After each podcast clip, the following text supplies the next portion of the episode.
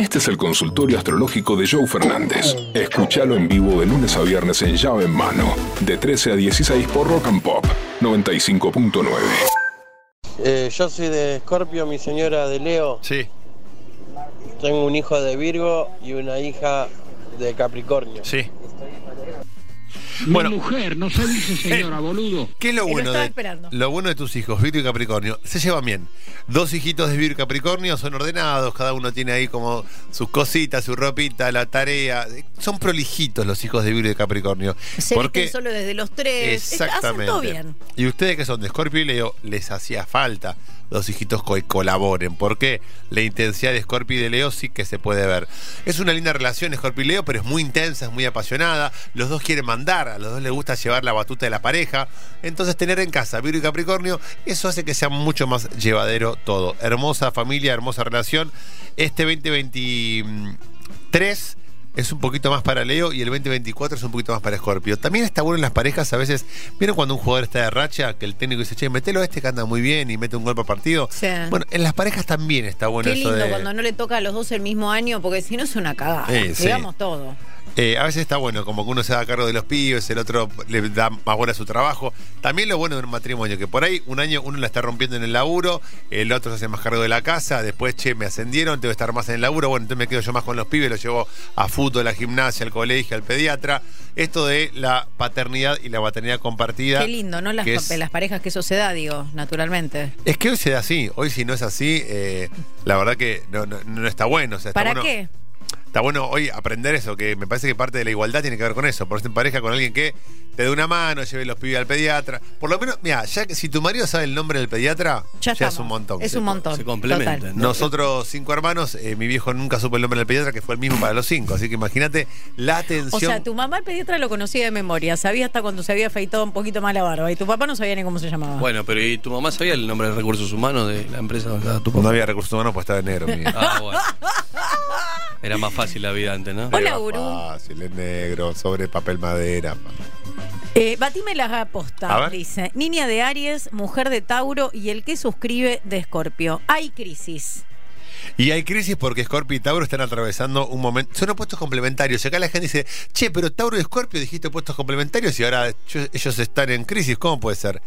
Opuestos complementarios es el otro me que yo no tengo. No significa que sean compatibles, no significa que sean. Son eh, una pila, positivo y negativo. Son opuestos complementarios. Para que una pila funcione necesita un polo negativo y un polo positivo. No voy a ponerme a explicar cómo es la composición de una pila.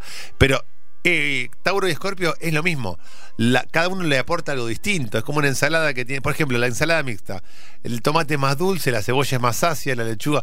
Bueno, para que sea complementario tienen que ser distintos. Por eso aparece la crisis y encima hija de Aries. La hija de Aries, que es quilombera, rebelde, revolucionaria, es polvorita. Eso hace que la mecha esté más corta de lo que habitualmente está.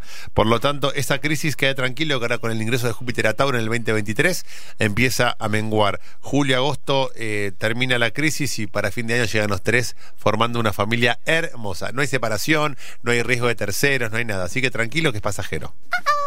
Ella Virgo, 7 de septiembre. Yo Libra, 11 de octubre. Ella Suiza. Yo argentino. Nos conocimos en un viaje, tiré todo, quedamos muy enamorados. ¿Me la juego? A ver, si no es ahora, ¿cuándo? Diría el poeta. ¿Qué estás esperando? Es el momento de jugártela. No sé si tu jugártela, ¿él es el de Virgo o el de Libra? No, él es de, de Libra. Ella Claro. es de Virgo, él de Libra, ella de Suiza, el argentino. Es el momento de jugártela. Y obviamente eh, Virgo lo, pensa, lo piensa mucho más y Libra duda todo el tiempo. Jugátela, signos pegados funcionan muy bien y Virgo y Libra están pegados. Es el momento de jugártela. Mira, si no es ahora, ¿cuándo? Hay infinidad de videos en Instagram, en redes sociales, de gente de 70, 80, 90 años. Hay un estudio muy lindo que se hizo en una en un hospital en Madrid, en España, en donde le preguntaban a la gente que de 24 a 95 eh, que estaba a punto de morir o que estaban ya con sus días contados, de qué se arrepentían. Esto es un estudio que se hizo en una universidad, la Universidad de Salamanca. Y la gente, ¿sabes qué decía? De no haberme jugado más, de no haber arriesgado, de no haber sido feliz, de haber sido políticamente correcto o correcto. Entonces, ¿qué estás esperando, flaco? Virgo Libra funcionan bien. Ella Suiza. Casate, mete pasaporte europeo, andate a recorrer el mundo. No dudes, porque después después ya es tarde. Hola gurú, hola bombas. Hola. Soy Sebastián de Playa Unión, Rawson Chubut. Mi chica es de cáncer, yo soy de Sagitario y mi hijo Octavio es de, calculo, nació el 5 de octubre, calculo que es de Libra. ¿Qué nos depara el destino? Saludos. Tenés un hijo que se llama como el hijo de Luis Majul, lo cual eh, es para, por lo menos, poner atención.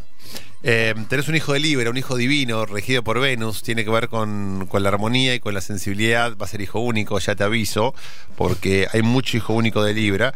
Eh, y Cáncer y Sagitario, bueno, la realidad es que son dos signos que en los papeles no deberían llevarse bien o no deberían ser compatibles, porque el Cáncer quiere amor, sensibilidad, familia, quedarse, más estás en Chubut, qué frío, hermano. Mamita. Entonces Cáncer que quedarse todo el tiempo en casa comiendo guiso, comiendo lentejitas, tomando un vino, un vino y Sagitario ya quiere ir a Radatili, quiere conocer la gruta, quiere ir a Calafate.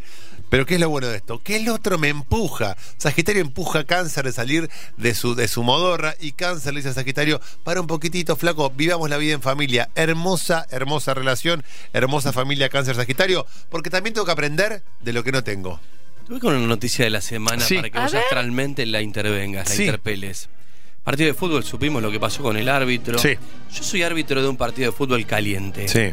¿A quién no le debo sacar tarjeta roja porque me da un patadón en la cabeza? Jamás le saques tarjeta ahora a Aries. Tarjeta roja a Aries jamás. O sea, me dateo de quién es de Aries y a ese Al no. de- el de Aries va a reaccionar impulsivamente, el de Bien. Aries te va a patear y después, va- es más, Es lo que pasa. y, y lo que hizo fue también de Aries, me Sí. pega un tiro en la cabeza, no me importa más nada. Aries es eso. Y te pregunto, ¿a quién sí le puedo, lo puedo tarjetear y lo puedo volasear todo el partido? A Libra.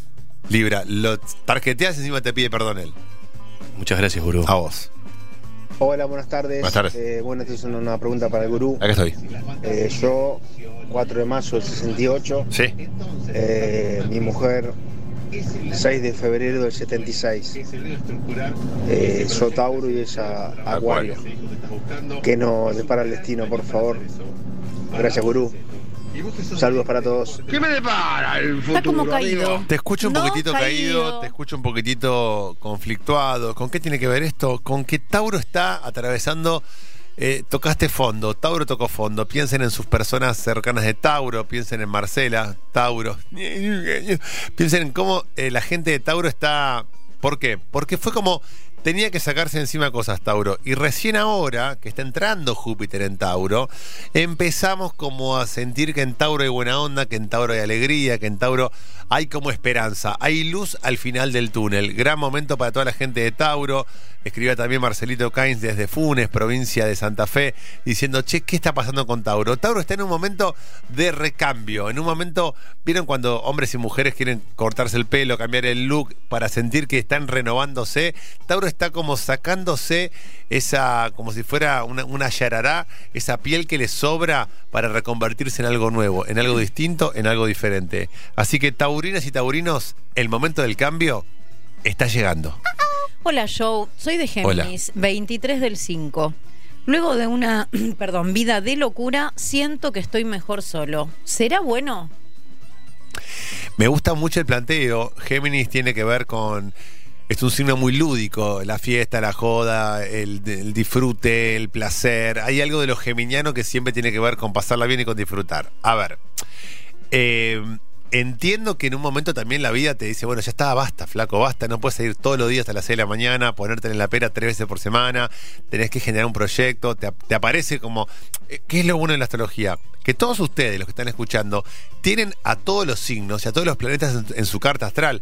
Entonces todos tenemos un diablito capricorniano que te dice, hay que trabajar, hay que hacer un proyecto, un diablito virginiano que te dice, ordenate, estructurate, no es todo biribiri, a ver cómo la vamos sintiendo. Y vos como geminianos tenés también ese diablito.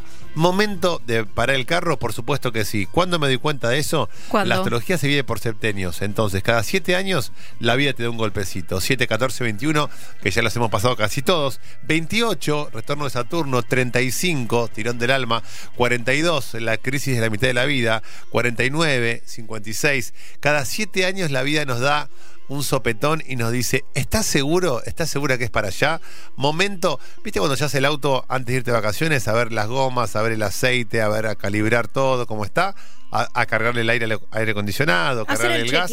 Bueno, hay que hacer un chequeo energético de cómo venís. Así que es momento para que Géminis entienda que la vida no es solo biribiri. Joe Fernández, Pollo Cerviño y Vero Unión hacen llave en mano. Lunes a viernes de 13 a 16 por Rock and Pop 95.9.